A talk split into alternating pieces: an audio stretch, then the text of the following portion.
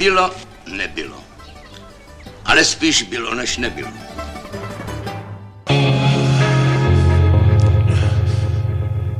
Mundo Mastric, programa 021.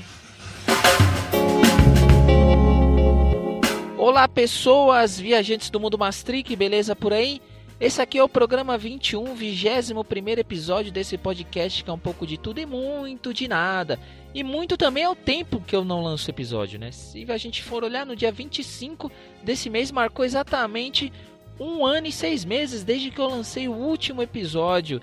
Mas na verdade não foi o último episódio que eu gravei, porque muita coisa aconteceu nesse tempo. Teve, tiveram episódios que eu perdi, que gravou, não deu certo, a gravação foi interrompida. Enfim, episódios que eu quero recuperar, pessoas que eu vou conversar de novo. Teve computador quebrado, teve acesso à internet que foi impossibilitado. Enfim, tanta coisa aconteceu. Até uma pandemia aconteceu nesse tempo que fez a gente trabalhar em home office. E como eu gravava no trabalho, infelizmente fiquei sem gravar. Mas eu tô de volta, tamo aí, nem vou me alongar tanto falando sobre isso. Muita coisa boa vem por aí nessa volta do mundo Mastric. Uma novidade tem aí, olha só. Ouça esse recadinho aí, olha o que tem pra gente.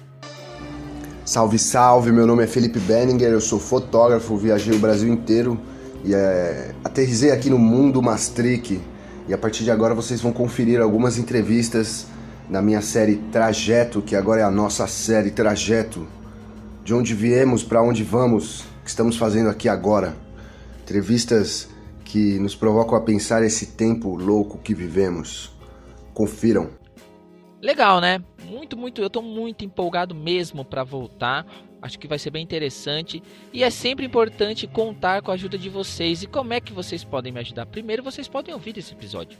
Ouça esse episódio quando aparecer aí no seu agregador de podcast, no Spotify, eu postar nas redes sociais. Você pode maratonar os outros episódios. Se você está chegando agora e não, nunca ouviu o Mundo Mastric, ouça também os outros episódios. Aí você pode compartilhar com seus amigos, com seus colegas, seus contatinhos, sua namorada, seu namorado, pessoal do seu trampo, nas suas redes sociais.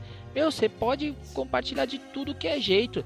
E também, se você puder, porque eu sei que tá um perrengue, ou se tô ligado, né, que tem um perrengue danado rolando aí, você pode colaborar a partir de 5 reais. Você entra lá em apoia.se barra certo? E com dois pacotinhos de bolacha aí, você pode me ajudar mensalmente a produzir podcast. Se você não puder, pelo menos manda esse podcast para outra pessoa. Tenta pelo menos fazer mais uma pessoa que você conhece ouvir esse podcast. É muito importante, tá bom? Bom, hoje então eu vou falar de filmes. Voltar aqui, gravar um episódio primeiro eu sozinho aqui. Esse episódio que eu vou falar de dois filmes que eu gosto muito. Um filme chamado eles Vivem e o outro Um Dia Um Gato.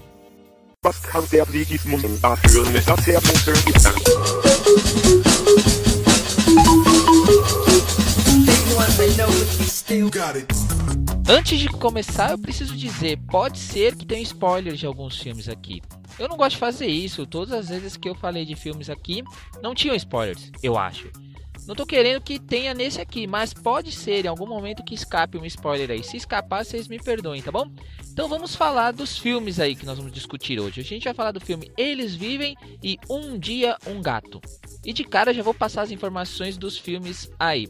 Eles Vivem é um filme estadunidense de 1988 dirigido por John Carpenter, que muita gente conhece pelo filme Aventureiros do Bairro Proibido, que é um clássico da sessão da tarde, e um outro que é um clássico thriller suspense psicológico aí, chamado The Thing, ou Enigma do Outro Mundo, né?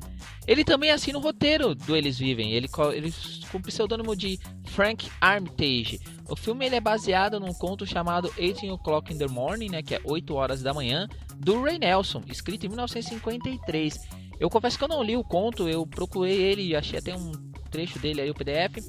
Mas eu não li, tá? Mas quem leu e vê o filme disse que é, faz muito sentido a adaptação e tá bem joia. Eu vou confiar no pessoal, né?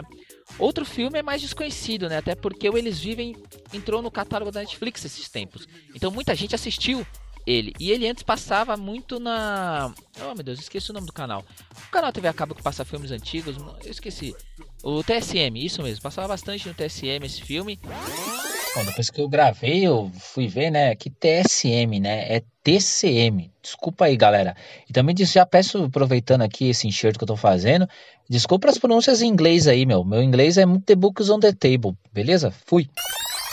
a, o Eles Vivem, né? Mas o outro filme não. O outro filme é bem mais underground, né? Um estilo mais alternativo. Que é Um Dia, Um Gato. Eu tenho um DVD desse filme que eu comprei naquelas lojinhas do, do centro de São Paulo, na época que você ia lá e achava um monte de filmes, 5, 6 reais. Esses tempos eu passei no centro de São Paulo e vi que ainda tem uma lojinha lá restando. Mas então quem, quem quiser aproveita, vai lá ver se tem esse filme, ver se tem outro. Fala que viu num podcast lá, quem sabe o pessoal resolve me patrocinar. Aí, se não patrocinar, tudo bem. Pode baixar no Torrent também, deve ter aí. Tem sim, eu olhei lá, tem. Enfim, Um Dia um Gato é um filme tchecoslovaco de 1963, dirigido por Wojciech Jasny. Eu não sei se o nome dele fala assim, tá bom? Desculpa que o meu tcheco tcheleco tcheco não tá em dia não. Tanto que eu tentei por demais, mas eu não consigo falar o nome tcheco do filme, que é Aspridekotou. Eu acho que é assim, né? O roteiro também tem a mão do próprio diretor. Mas vai ter, vai ter lá, minha pronúncia errada, mas tem outros dois roteiristas, que é o Giri Bradeka e o Jan Werich. O Jan, que é o ator também do filme, que é o cara que narra a história. Que é o cara, né, o Oliva, que é o narrador e também o mágico, ali o personagem mágico. Que ele começa, inclusive, o filme falando assim: Vou contar uma história com mais verdade que fantasia.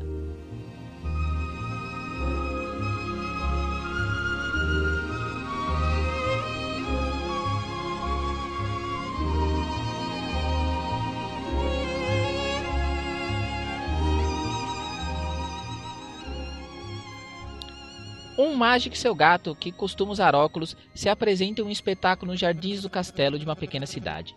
O gato também é mágico, e quando seus óculos são tirados, as pessoas para que ele olha mudam de cor de acordo com o caráter e suas atitudes. Os mentirosos ficam roxos, os ladrões cinzas, as pessoas falsas amarelas e as que estão apaixonadas vermelhas. Assustada, as pessoas na plateia fogem. Na confusão, o gato desaparece.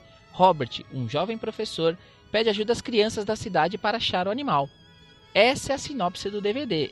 Eu não sei vocês, mas essa sinopse para mim era muito intrigante. Inclusive, parabéns a quem escreveu. Aliás, essa foi a primeira informação que eu tive do filme, porque eu estava numa lojinha procurando DVDs e achei a capa, vi a capa do DVD, o gatinho com óculos e fui ler. O preço também me chamou a atenção e valeu a pena cada centavo que eu gastei nesse filme aí. Porque o filme ele não é só uma coisa estranha, uma sinopse que parece meio alocada. O filme ele vale a pena porque ele tem várias referências, inclusive valeria um episódio exclusivo só para falar dele e um monte de histórias que envolve ele aí, mas eu achei interessante comparar com esse outro filme que está na Netflix, que é o Eles Vivem. Primeiro a gente tem que analisar o fato de que esse filme, Um Dia um Gato, ele é feito nos anos 60 na antiga Tchecoslováquia, que era parte da União Soviética. Entender isso não significa dizer que o filme é só uma crítica ao cenário político histórico. Apesar de sim ter esse elemento, e nem acho que seja esse a proposta principal do filme. Podemos ver esse ponto de crítica geral porque era um movimento, digamos assim, até global do mundo do cinema. O que a gente chamou de cinema novo era uma produção de filmes que se propuseram a entreter com uma visão crítica, debaixo de jogo com muita brincadeira, de cor, de sons, efeitos, montagem disruptiva, é, estão críticas à sociedade que moldava, né, que estava se moldando naquela época. É que hoje a gente experimenta uma versão mais consolidada dessa sociedade. Por isso eu vejo tanta gente indo buscar elementos de crítica nas obras daquela época. Em alguns momentos o filme parece o resgate de um ar bucólico e por vezes pesado dos contos de fada na sua originalidade. Na narrativa infantilizada que a gente tem uma crítica à autoridade. Isso a gente vê muito nos contos de fadas. E é uma pena que, com o passar do tempo, essas histórias foram virando só lição de moral. Fica inclusive anotado aqui que vale um episódio para falar sobre como os contos de fadas, na sua originalidade ali, na origem deles, continham uma série de referências muito mais pesadas do que acabou virando para nós atualmente. Então, qual é a pegada visual do filme? É a gente ver um gato muito estiloso ostentando uns óculos escuros muito cyberpunk ali, né? Aquela estética bem bem exagerada assim, um visual bem, eu achei bem da hora mesmo. É nessa aparente bobeira visual, ele coloca um monte de reflexões. Como diz o próprio Oliva no filme, observar a correria da vida é sempre motivo para reflexão. É divertido quando se gosta das pessoas. Para isso, deve-se olhar as coisas de uma altura apropriada, não tão alto quanto os cosmonautas. Eles não têm tempo para perceber o que acontece aqui.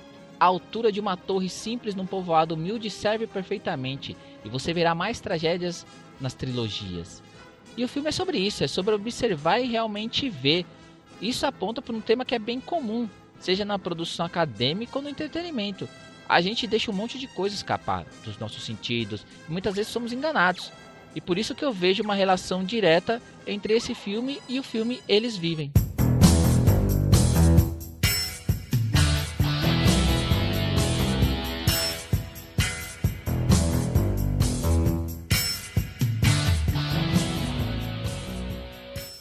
Eles Vivem, o protagonista tem um xelo nome de John Nada, e é um cara desempregado passando maior sufoco para sobreviver, até que um dia ele encontra uns óculos escuros, e ao colocar esses óculos ele passa a ver a verdadeira face das pessoas, e descobre que tem uma seita de outras pessoas que também usam óculos e tentam fazer o mundo despertar para face, para a sua face real. Porque não é só das pessoas que eles veem essa face real, mas também das coisas, por exemplo, ao olhar uma propaganda ao invés do reclame, ele enxerga mensagens como compre, obedeça e etc. As mensagens subliminares vêm à tona. E isso faz um nada, literalmente, né? Alguém que é um nada, virar uma pessoa peculiar. Quando John, que já vive como um párea, porque vive formando bico, morando muitas vezes no próprio trabalho ou em é, abrigo, quando ele passa a possuir os óculos, essa peculiaridade o faz ser notado. Não porque agora ele seja digno de atenção, mas porque ele incomoda, questionando o que as mensagens escondidas nos dizem. Ele não é mais um invisível, mesmo com necessidades, não chamava atenção. Essa situação que muitos vivem, mas agora ele deixa de ser invisível porque ele realmente é um incômodo à sociedade, porque ele revela o que essa sociedade não quer ver. Uh, eu vejo os dois filmes numa essência muito parecida, assim, que a gente vive num mundo que por diversas razões não vemos as intenções reais, os sentimentos realmente motivadores das, das informações. E não é nova essa inquietação, né? Se a gente for pegar o mito da caverna, ele é sobre isso: viver de aparência ou enxergar a essência, e lidar com os custos de cada opção. A sátira política que os dois filmes fazem propõe pegar mesmo um resgate social, no caso de Um Dia um Gato, uma pequena cidade com gente boa, gente ruim, gente hipócrita, crianças, um chefe tirânico, e ali enxergar uma narrativa caricatural das coisas. Um exagero que um dia faz com as cenas super teatrais e que eles vivem também. Por exemplo, ao mostrar uma cena de troca de porrada entre os dois amigos, super longa que foi extremamente parece desnecessária ali.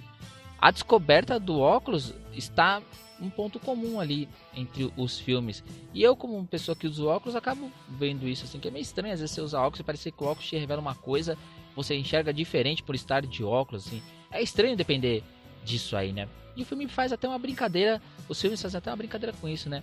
Uh, enquanto eles vivem, é necessário você ter os óculos, porque quando você põe os óculos você enxerga o mundo real, e o mundo real, numa até sacada interessante, ele é preto e branco, ele deixa de ser colorido, ele passa a não ter cores porque ele mostra um mundo que na verdade está decaindo. Enquanto em um dia um gato, o gato precisa tirar os óculos para que a gente enxergue as cores das coisas. Ou seja, a cor exagerada, né? ao oposto do que é o mundo preto e branco em eles vivem. Mas um ponto que eu acho importante que eu acho que tem que ser falado com relação aos dois filmes. Os dois filmes eles são muitas vezes criticados porque eles apontam uma certa dicotomia, né? um, um dualismo entre o bem e o mal, entre aparência e essência, enfim. Essas coisas parecem separadinhas, mas o filme na real ele, ele é uma farsa moral. Né? Ele é um conto em imagem mesmo, ele é uma mentira. Aquele mundo lá nos Estados Unidos ou aquela pequena cidade na Tchecoslováquia não existe. Aquele é farsa, aquele é exagero. Você realmente enxergar o bem e realmente enxergar o mal faz parte da ideia do filme, né? De você não viver no mundo aonde essas coisas se separam tão fácil. E você fala, tá, no mundo real não é assim. Mas é porque muitas vezes a gente enxerga elementos dessa farsa nessa realidade. É porque, na verdade, a gente faz essa brincadeira. A gente faz parte dessa brincadeira na real. E o palhaço, ele não tem limite. Porque eu vejo muitas vezes no filme a ideia do palhaço mesmo. O palhaço ele entra em cena para bagunçar, para mostrar uma coisa que não tá ali na nossa cara, mas muitas vezes ele mostra de um jeito que é meio intragável, até de um jeito até que causa um incômodo na plateia.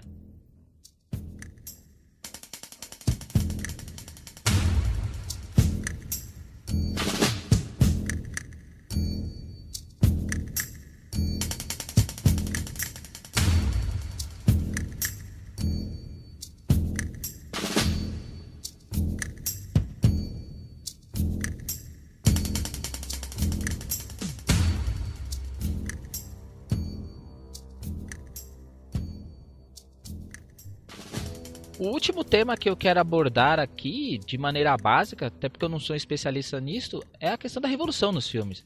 Os dois têm uma ideia de revolução, isso é fato. Mas que ideias eles têm de revolução? Não é aquela revolução clássica de arma, derrubada de poder, até porque isso já aconteceu em muitos lugares. Ao mesmo tempo, o filme ele não fala que não vai ter mais revoluções.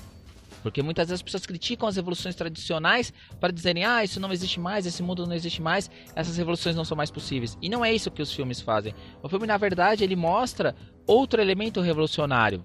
Por exemplo, quando o John ele encontra um grupo que está se armando para enfrentar o sistema, o mais complicado não é se organizar para enfrentar o sistema, mas é convencer as pessoas a enxergar o incômodo que esse sistema causa. E isso fica bem claro no momento do filme, quando o John e seu amigo estão conversando com um cara, um homem de negócios, que está colaborando pro, digamos assim, o sistema. Né? Olha eu tentando não dar spoiler aí.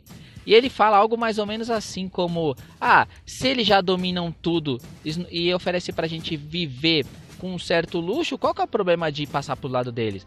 Qual que é o problema de viver com eles? E ele fala isso numa boa, porque ele tá mostrando que assim, ele abriu mão de realmente enxergar, abriu mão de realmente se, de se conscientizar para poder viver naquele mundo, né? Não vai ter mais um exército revolucionário que que as pessoas sejam se dispostas a lutar, assim.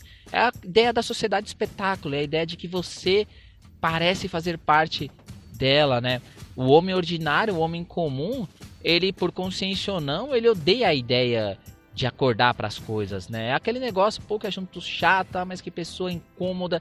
E o filme parece isso, né? O filme parece ressignificar essa ideia de sair do lugar comum.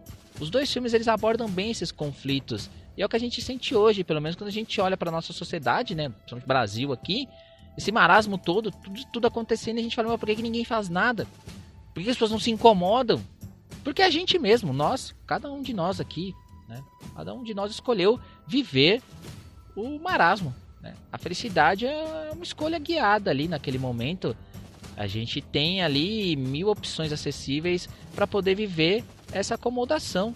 Né? A gente vive esse dia, dia só mais uma possibilidade.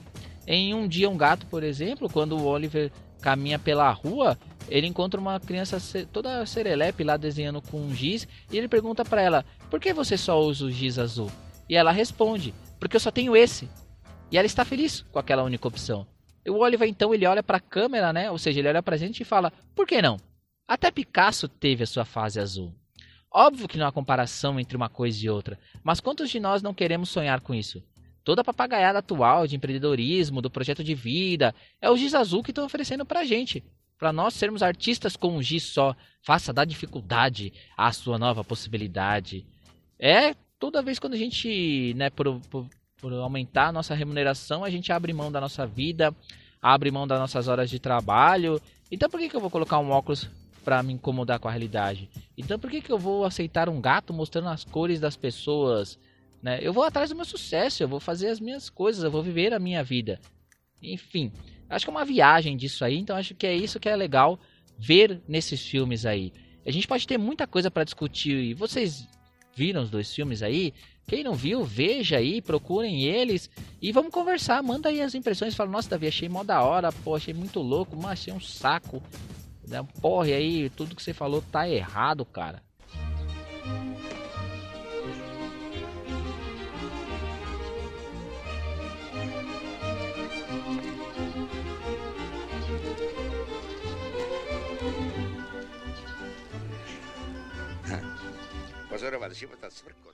No começo do episódio eu comentei que eles vivem é uma adaptação do conto do Ray Nelson, né? Vale também dizer que esse conto ele foi publicado na revista The Magazine of Fantasy and Science Fiction, nos anos 60. Inclusive foi no mesmo ano que foi lançado Um Dia um Gato, que foi lançado ele nessa revista. Olha a coincidência, em 63 os dois, o filme e esse conto foi lançado. E nos anos 80 o Nelson ainda adaptou a história junto com o Bill Ray para quadrinhos. E o, a história em quadrinhos foi publicada com o nome de Nada. Muito já se analisou sobre Eles Vivem. Tem até uma análise feita pelo Zizek, que ele diz que o filme é uma obra com diversos elementos da esquerda ideológica. Inclusive, uns tempos atrás, o próprio John Carpenter, quando estava ainda dando entrevistas, ele teve que desmentir ali, né, uma análise que grupos neonazistas tinham feito do filme, falando que o filme mostrava a dominação judaica, enfim, um bando de babaca, né? Que o, o John Carpenter fez questão de tirar uma. Tem até uma leve referência ali em Simpsons também, no jogo dos Simpsons, que o Bart usava um óculos escuro para identificar os invasores que estavam na cidade, porque os invasores se disfarçavam de pessoas cotidianas, então só com os óculos eles conseguiriam é, separar quem é quem. Uh, sobre eles vivem, eu vou colocar para vocês na descrição de, de, do link desse episódio um vídeo do Meteoro sobre ideologia, que ele fala um pouco do filme e vou colocar mais coisas aí para vocês.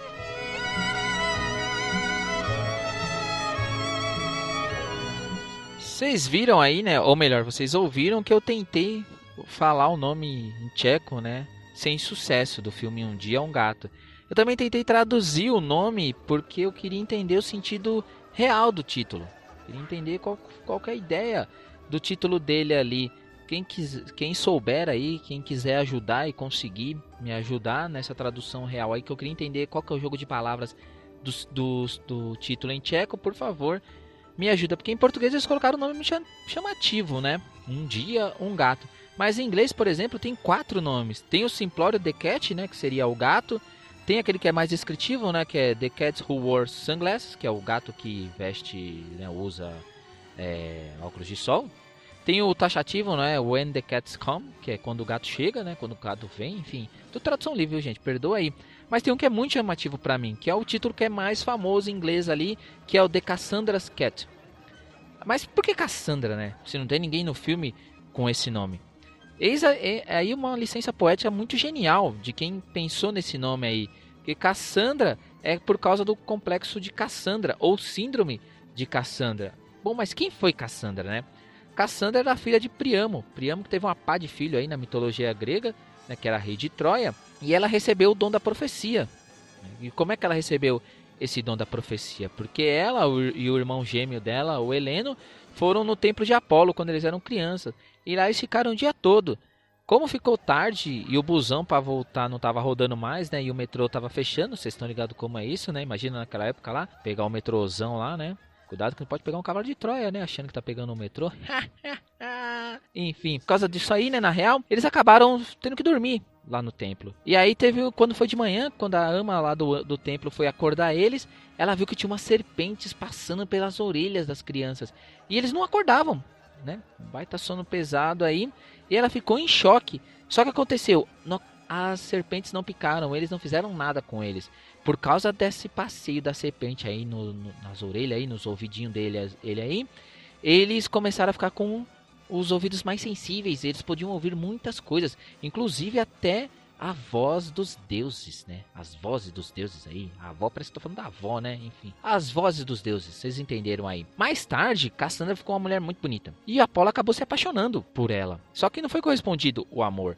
E aí, como ele é um bom macho que não sabe lidar com a rejeição, ele jogou uma maldição em cima da Cassandra. Qual que era a maldição? Por mais que ela ouvisse as vozes dos deuses ali, mandando a fita para ela ali, fazendo um, um tititi ali na orelha dela, por mais que ela fizesse revelações disso, ninguém acreditava nela. Então ela estava fadada a ter um dom que era a sua própria condenação. Incrível, né? Mas tem uma simbologia por trás disso, né? Dessa ideia, desse mito aí. Sei, né? Eu precisava, na verdade, conversar com a pessoa que deu esse nome. Eu acho que é a ideia de quando você tá com óculos ali, ou quando você tá com um gato que é capaz de ver as cores das pessoas, esse é um, uma profecia que as pessoas não creem, né? É uma é um dom que quem recebe ele acaba mais condenado à negação do que à aceitação. E os dois personagens lidam muito com isso. Sejam as pessoas ali lidando com o gato, ou seja com o John Nada e os possuidores do óculos em eles vivem, que não conseguem fazer esse dom ser passado para frente.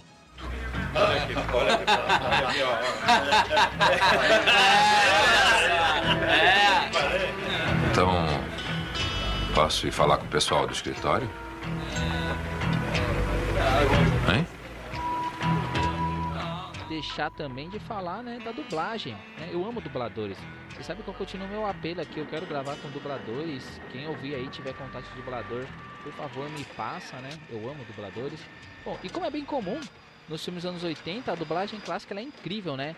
É, e mais comum ainda era começar com aquele versão brasileira Herbert Richards. E é o caso desse filme, porque a dublagem original do filme Eles Vivem foi feita nos estúdios Herbert Richards.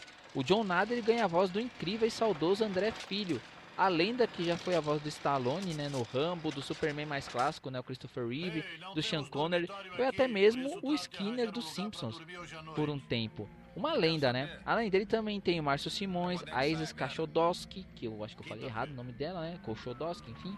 Márcio Seixas, Paulo Pinheiro, Paulo Flores, Ricardo Smitzer, é, Snitzer, enfim. É só o nome difícil, né, galera? Esses se complicam, né? Um baita elenco de dublagem, né? Uh, outra coisa legal também é que o filme, o Eles Vivem, a trilha sonora também é composta por John Carpenter. Além disso, na cena da briga lá, porque eu comentei, os caras já saíram na mão mesmo, mano. Trocaram o soco lá e a cena era pra ser curtinha e ela ficou até longa por causa disso, porque os caras começaram a sair na mão e o cara falou, mas deixa eles brigarem, né? É o pessoal que tava dando o sangue pelo cinema, né? Uh, e infelizmente, como é de se esperar, né? Em um dia um gato não tem dublagem. E só tem o filme legendado. O que é gostoso também de você ouvir ali a sonoridade do idioma tcheco ali no filme legendado. O Rubens Evald Filho chegou a falar que esse filme tcheco mais famoso no Brasil. Eu nem sei se é verdade, mas é aquilo, né? Quantos filmes tchecos você já viu? Eu vi pouquíssimos, né? A gente conhece bastante o Milos Forman, né? Que fez Amadeus, O Povo contra Larry Flint, O Mundo de Andy. Ele já assumiu, inclusive, que um dia um gato é uma referência importante para ele, né? Na trilha sonora, se por um acaso no Eles Vivem tem a, a marcante participação do próprio John Carpenter, né? Na trilha sonora do filme Um Dia um Gato, tem o Slava Topluk Avelka. Eu acho que é assim que se fala, né? Ou, nossa, se vacilar, a embaixada da República Tcheca vai mandar um, vai cancelar esse podcast aqui de tanto nome errado que eu falei assim. E ele fez um monte de trampo, o, o Svato. Né? Svatopluk Avelka. Eita, eu acho que eu consigo falar assim. É, mas eu confesso que eu vi pouco trabalho dele. Eu fiquei dando uma bisoiada aí na internet, vi um monte de vídeo dele. Eu sei que ele trabalhou num filme chamado Quem Quer Matar Jesse, que eu já tinha ouvido falar, mas eu até fui ouvir a trilha, mas eu não vi o filme. Mas a trilha do cara é bom, assim, o cara manda muito bem aí. Fica a dica aí. E assim eu vou encerrando esse episódio. Eu gostaria de agradecer vocês, primeiramente pedir desculpas, né? Eu sei que teve muito emperro aí. É difícil voltar a gravar e voltar a editar depois de tanto tempo, mas eu peço calma aí para vocês que eu vou pegar o ritmo de novo. Se vocês gostaram, mande aí seus comentários. Se vocês não gostaram, também mandem. Né? Deem dicas, é sempre importante. É... Qualquer coisa é nós aí, certo? Um abraço a todos e todas.